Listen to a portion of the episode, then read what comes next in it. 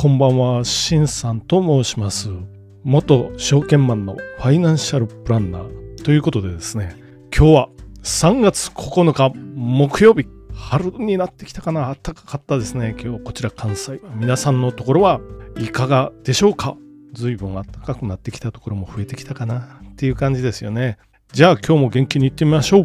聞くだけちょっと気になる今日の経済ニュースということで、まず最初のニュースはこちらから。今回も全部日経新聞でいきます。欧州金利14年ぶり高さ、量的引き締め圧力、南欧に火だねっていうことでですね、まあ、ヨーロッパの金利がちょっと上がってきましたよ、上がってきましたよっていうか、もう14年ぶりって書いてあるんだ、これ。っていうことですよね。例えば、例えばですよ、ドイツの金利、ドイツは日本と一緒にマイナス金利だったんですけど、去年ぐらいまでは。これがプラス圏に上がってきまして、2.7%ですよね。10年もの国債ドイツ、ドイツの金利ですよ。で、2年もの利回りではフランスが14年ぶり、スペインも10年ぶりの高水準となってますよ。まあ、ユーロ圏全体で利回りが上がってますよっていうことですよね。まあ、背景としてはインフレへの警戒感ということで、2月のユーロ圏消費者物価指数は CPI ですよね。前年同月比8.5%ですからね、プラス。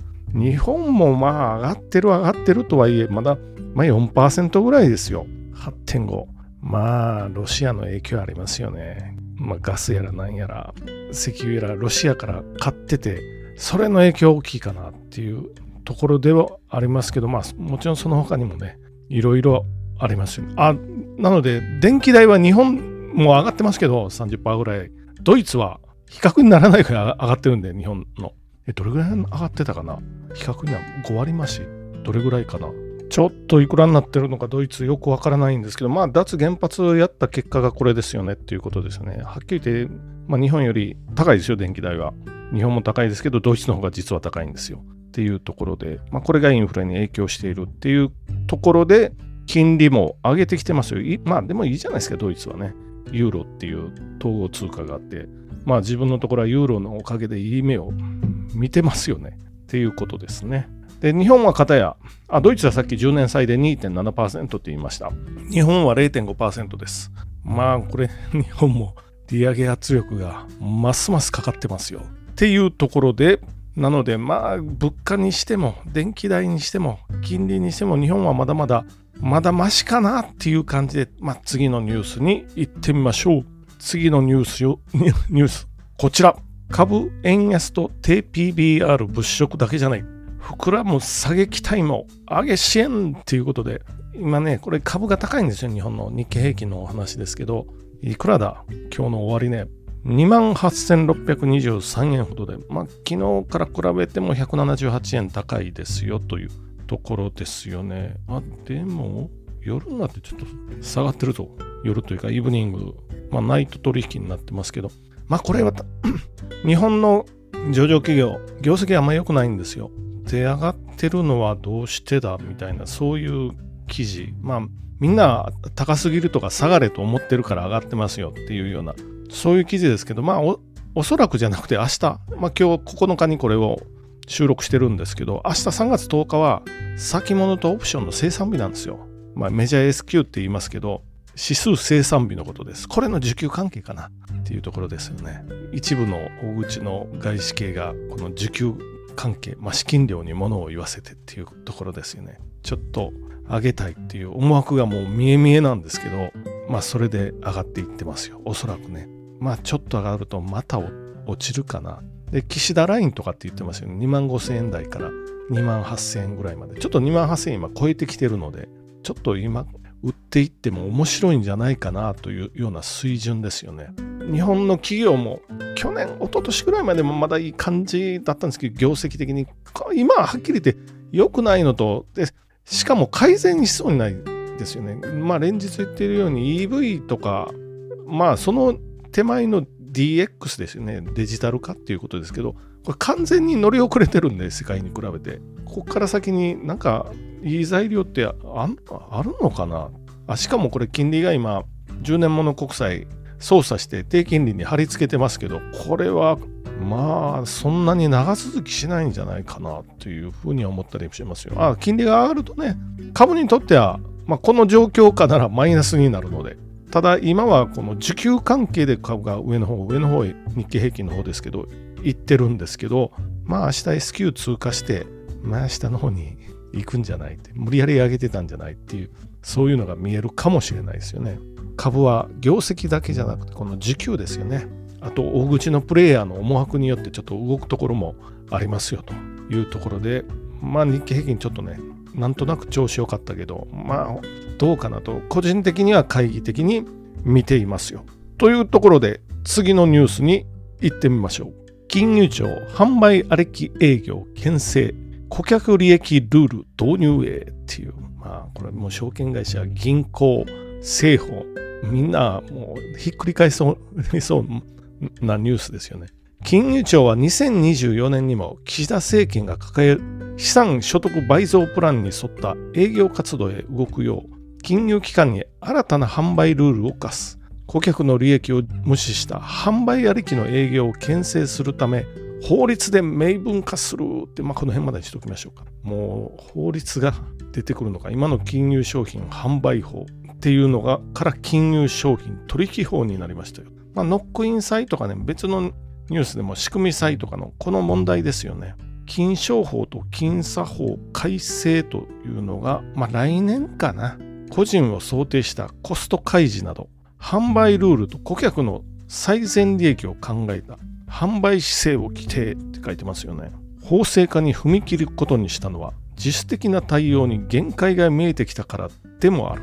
まあこれね、生命保険業界もまあ、お客さんのお金を営業社員が詐欺で取ったというのを改善策を政府各社にどうすんのって言われてもままともな答えが返ってこなかったっていうんでおかんむりっていうのもありますよね。あるいは、まあ、仕組み債でコストが分かりませんよと。これは地方団体とかの割と巨額のお金でも損失が出てる。何百億とかですからね。巨額なんですけどみんなのお金を集めてるので。それで損失が出てる。あるいは金融庁はコスト解除をめぐって手数料が見えにくい。ファンドラップですよ、ファンドラップ。これももうね、対面式の証券会社がやたらぶりたがりますよね。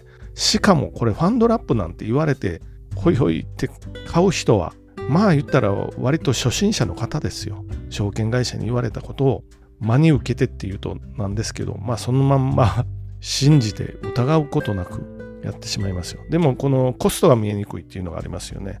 あるいはもう一方のニュースで、仕組み債にコスト開示義務、金融庁方針24年にも、まあ、同じニュースですよね、結局これは。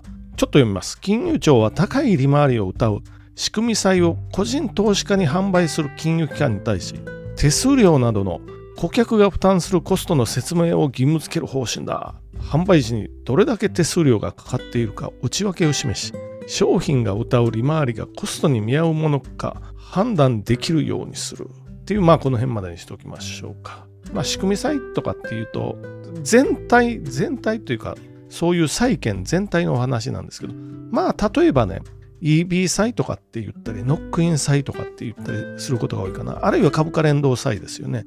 株価に連動して、あ、元本が減るとかね。減る場合もある。元本が。まあ要は元本割れする可能性もありますよ。